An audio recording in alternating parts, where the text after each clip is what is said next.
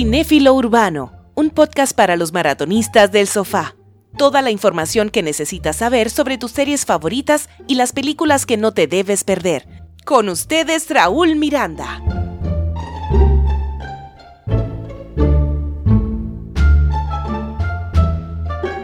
Hola a todos, bienvenidos a una nueva entrega de Cinéfilo Urbano. Yo soy Raúl Miranda y en este episodio vamos a hablar sobre el universo vikingo y las mejores series disponibles sobre estos legendarios guerreros del norte de Europa, incluyendo una de mis favoritas, The Last Kingdom, que recién acaba de finalizar y de la que ya Netflix anunció una secuela en forma de película de la que ya les estaré contando todos los detalles al respecto. Y claro, no podemos olvidar que el próximo 22 de abril se estrena la esperada película The Northman o El Hombre del Norte, que viene a sumar un largometraje a este universo vikingo que podemos disfrutar completamente en Netflix. De inmediato arrancamos con la serie que marcó un antes y un después en lo que tiene que ver con historias de vikingos en la pantalla chica. ¿Cómo pudo pasar, mi señor William? Señor, nunca he visto hombres pelear como estos hombres del norte. Créame, hay algo demoníaco en ellos. No tienen miedo frente a la muerte. ¡Por Dios! ¿Estás diciendo que estamos perdidos? ¿Estos paganos no son hombres como nosotros? ¿No sangran si los cortan? ¿O tienen alas o lenguas de fuego? No, señor.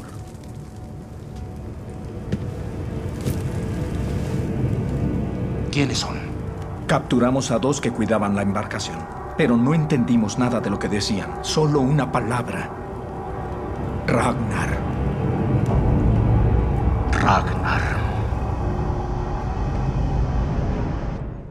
Si vamos a hablar de vikingos, entonces debemos comenzar por el principio y de paso darle las gracias a The History Channel que como dato curioso, y lo comparto porque yo mismo no lo sabía, esta cadena televisiva es canadiense. Y yo que siempre pensé que era un canal estadounidense, quizás por la costumbre de verlo en la programación del telecable. En fin, Decía que debemos agradecerle a The History Channel, una empresa más acostumbrada a invertir en documentales y programas de índole cultural, pero que en el 2012 decidió invertir 40 millones de dólares en la primera temporada de Vikings o Vikingos, que terminó convirtiéndose en todo un éxito, tanto a nivel de crítica como de audiencia, y por supuesto renovó un interés por las historias de estos guerreros escandinavos que ya ha generado varias series con resultados similares en cuanto a la recepción del público. Y es así como millones de personas en todo el mundo hoy conocen a Ragnar Lothbrok, el legendario héroe nórdico en que se basa esta serie. Un granjero noruego que ganó notoriedad por sus saqueos en Inglaterra y Francia, logrando una relevancia que lo convirtieron incluso en un rey venerado en toda Escandinavia. Esta serie está inspirada en los cuentos escandinavos, que eran relatos parcialmente ficticios basados en la tradición oral nórdica y que se escribieron entre 200 y 400 años después de los eventos que describen, por lo que obviamente no se puede decir que eran muy precisos y por lo cual se podría también deducir que la historia, aunque basada en hechos reales, también tiene una gran cuota de ficción. Vikings se estrenó en el 2013 y concluyó en el 2020 con seis temporadas en las que también conocemos la historia de los hijos de Ragnar, que fueron legendarios por méritos propios. Para los que no la han visto, se trata de una serie adictiva con personajes y subtramas que los van a mantener súper motivados Debo admitir que hasta envidia les tengo porque soy de los que tuvo que esperar 7 años para ver la serie completa, mientras que el que la ve ahora tiene el privilegio de hacerlo sin pausas. Y sí, si se van a motivar a entrar en este universo vikingo, pues Vikings es la puerta de entrada. Pero para los que ya están dentro, sigan escuchando. Si su Dios es Odín o Cristo, no me es de ninguna importancia. Solo su honor lo es. Solo su valentía lo es. Esta sangre no es mi sangre. Es nuestra sangre. Porque es sangre vikinga. Y siempre lo será. Estamos contigo, Harald Sigurdsson. Y nosotros. Y así llegamos a Vikings Valhalla, una serie secuela de vikingos ambientada 100 años después de las legendarias proezas de Ragnar Lothbrok y sus hijos, Viking Valhalla se estrenó en Netflix el pasado 25 de febrero con semejante éxito que a las dos semanas de su debut en la plataforma ya los productores estaban anunciando que tenían luz verde para las temporadas 2 y 3, lo cual habla muy bien de la recepción que tuvo. La serie se centra en las aventuras del groenlandés Leif Erikson, su hermana Freydis y el futuro rey noruego Harald Sigurdsson, quienes viajan desde Kattegat hasta Inglaterra para vengar lo que históricamente se conoce como la matanza del Día de San Bricio, en la que el rey Etereldo ordenó la ejecución de todos los vikingos que vivían en Inglaterra. Vikings Valhalla cuenta con lo principal para ser un éxito, que es un personaje carismático y por el que comenzamos a pujar desde el inicio. Y este es el groenlandés, un vikingo que sin proponérselo se gana la gloria y la inmortalidad a través de su genio y de sus actos heroicos. Básicamente encontrarán un relato de batallas épicas, de una lucha constante por el poder y claro, una historia de amor y sexo salvaje, porque no podía ser de otra forma si estamos hablando de vikingos. También veremos cómo la lucha de creencias entre cristianos y paganos sirve como hilo conductor de la historia y como el motor que impulsa el desarrollo del personaje principal que es este groenlandés, el Leif Erikson. La primera temporada le hace justicia a vikingos y no decepciona, más bien nos deja con deseos de ver más, así que la temprana confirmación de las próximas dos temporadas es una noticia más que bienvenida. Ahora, sigan escuchando porque les hablaré de la que considero una de mis series favoritas, no solo del universo vikingo, sino de todas las que he visto. Y créanme que son muchas. Yo nací siendo magistrado de Inglaterra, el genuino heredero de las tierras de Bevanburg de Noctumbria. Tenía apenas 12 años cuando fui a la guerra.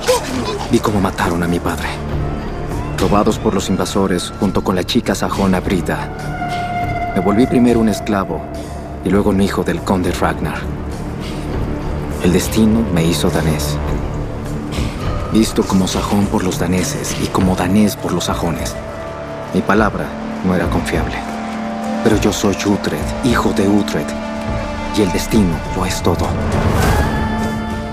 Sin dudas, The Last Kingdom es mi favorita del universo vikingo. Esta fue una de las que me tocó ver durante el confinamiento del 2020 y llegué a escribir en mis redes sociales que si usted agarra y mete Juego de Tronos y Vikings en una licuadora, el resultado sería The Last Kingdom. Y no exagero porque esta serie mezcla con genialidad las luchas entre vikingos y sajones, pero también el drama y las intrigas alrededor de los reinados, lo cual no es de extrañar ya que la serie está basada en las novelas del escritor Bernard Cornwell, lo cual la hace aún más similar a Juego de Tronos, que también es una adaptación de la literatura. Y sí, para que no quede la menor duda, para mí The Last Kingdom es mejor y tuvo un final más que satisfactorio, cosa que no se puede decir de Juego de Tronos. The Last Kingdom es una producción de la BBC que recién acaba de finalizar el pasado mes de marzo con su quinta temporada, pero la buena noticia es que los fans tendremos ñapa, un último bocado,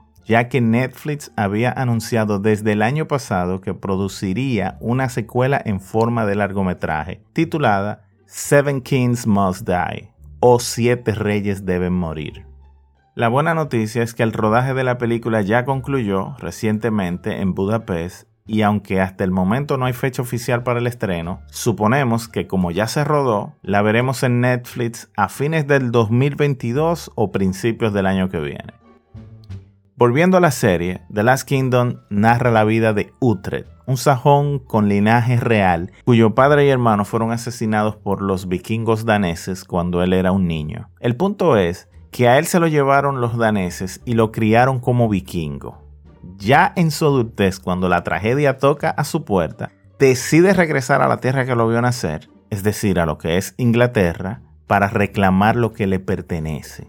Con el conflicto de tener que enfrentar al pueblo en el que creció y cuyas costumbres paganas adoptó, y el recelo de los sajones que lo consideran un vikingo más.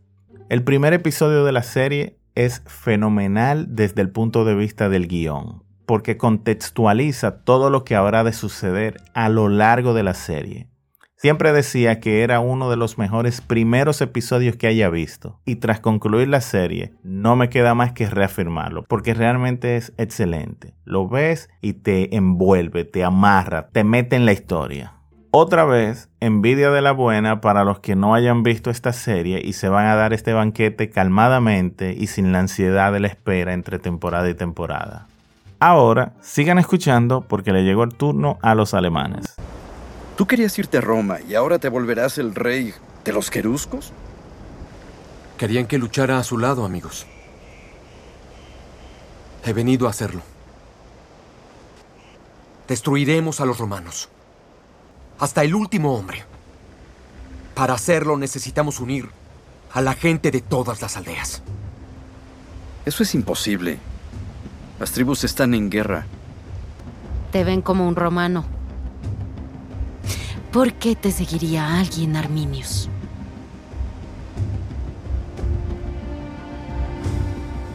Oí que te siguen a ti, Fosnelda. La hija del jefe. Heroína. Y profetiza. Bárbaros cambió el tono de las historias vikingas, que hasta el momento nos habían presentado las disputas entre los pueblos escandinavos con Inglaterra y Francia mientras que aquí nos presentan a los bárbaros germanos enfrentando al imperio romano en una primera temporada de seis episodios que muy probablemente usted vea de una sola sentada. Esta serie, producida en Alemania, también sigue los pasos de un hombre que cuando niño fue arrebatado de su familia bárbara y criado en Roma solo para volver a territorio germano, siendo líder de una legión de soldados, y encontrarse con que sus enemigos son sus dos mejores amigos de infancia. Bárbaros tiene la particularidad de que todos los diálogos de los personajes romanos se grabaron en latín, lo que ofrece un realismo y una atmósfera muy diferente a las series anteriores.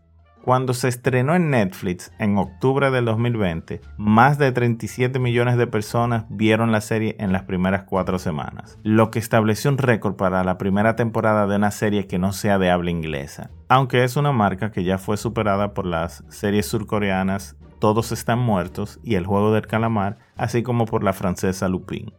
En conclusión, si te enganchas o ya estás enganchado en el universo vikingo, esta Bárbaros, debes ponerla en tu lista de pendientes. Y para finalizar, sigan escuchando porque los vikingos saltan a la pantalla gigante a finales de este mes. ¡Te vengaré, padre! ¡Te salvaré, madre! ¡Te mataré, Fjolnir! Te vengaré, padre. Te salvaré, madre. Te mataré, Fjolnir.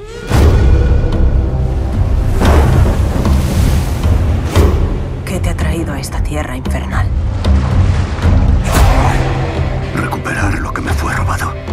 ¿Qué te robaron? El reino. No podía grabar un episodio sobre el universo vikingo y no hablarles de una película tan anticipada como The Northman o El Hombre del Norte. Un drama histórico épico protagonizado por Alexander Skarsgård, quien se hace acompañar de un reparto de primera que incluye a Anya Taylor-Joy, a quien muchos ya conocen por la serie Gambito de Reina, además de los grandes ligas Nicole Kidman, Ethan Hawke y Willem Dafoe. El Hombre del Norte llegará a las salas de cine el próximo 22 de abril. Y créanme que ya era hora, pues esta superproducción estaba supuesta a rodarse en marzo del 2020. Imaginen, justo cuando la pandemia del COVID-19 puso en jaque a los terrícolas. Y ahora, dos años y pico después, es que viene a estrenarse. Aunque esa ha sido la historia de muchas producciones hoy en día. La película cuenta la historia del príncipe vikingo Anlef, quien de niño se ve obligado a emprender una misión de venganza y redención después de presenciar el asesinato de su padre. Esta es una de las películas que dan deseos de ir al cine y pagar la experiencia de disfrutarla en pantalla gigante, lo cual este servidor espera con ansias. Y como dice la canción, todo tiene su final, nada dura para siempre. Por eso aquí concluimos con este episodio de Cinéfilo Urbano, esperando que haya sido de tu agrado. Antes de irme, quiero agradecer a todos los que nos han estado dando seguimiento, en especial a los que nos ayudaron dejando sus ratings en Spotify y Apple Podcasts. Recuerda que nos puedes sugerir temas o dejarnos tu opinión a través de nuestras redes sociales, arroba cinéfilo urbano para Twitter, Instagram y Facebook. Nos vemos la semana que viene con el primer top 10 de cinéfilo urbano. La pregunta es, ¿será un top 10 de películas deportivas, películas bélicas, de investigación periodística, thriller de espías o historias inspiradoras? Escríbenos porque estamos abiertos a sugerencias. Y si tú nos escuchas, nosotros te escuchamos a ti. Yo soy Raúl Miranda y me despido sigilosamente hasta el próximo episodio.